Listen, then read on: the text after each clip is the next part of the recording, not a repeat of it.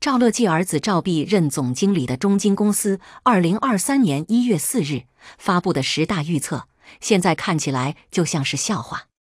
中金二零二三年十大预测，翻开新篇。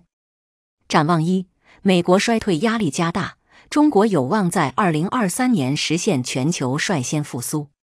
展望二：冒号股和港股二零二三年有望实现明显正收益，港股阶段性跑赢 A 股。展望三，疫后伴随需求修复，国内通胀或面临阶段性压力。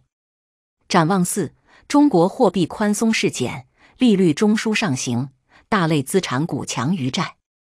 展望五，地产销售面积回升并转为正增长，房价局部面临上行压力。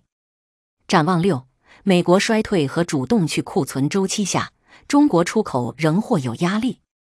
展望七。疫情影响逐渐淡出，泛消费行业可能是二零二三年重要的超额收益领域。展望八，互联网和医药行业有望在二零二三年迎来反转。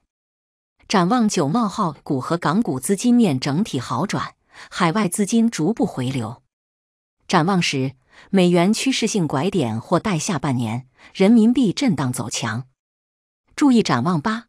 互联网和医药行业有望在二零二三年迎来反转，这说明打医疗是习近平亲自指挥、李希亲自部署的，连赵必这个前任纪委书记赵乐际的儿子都不知道。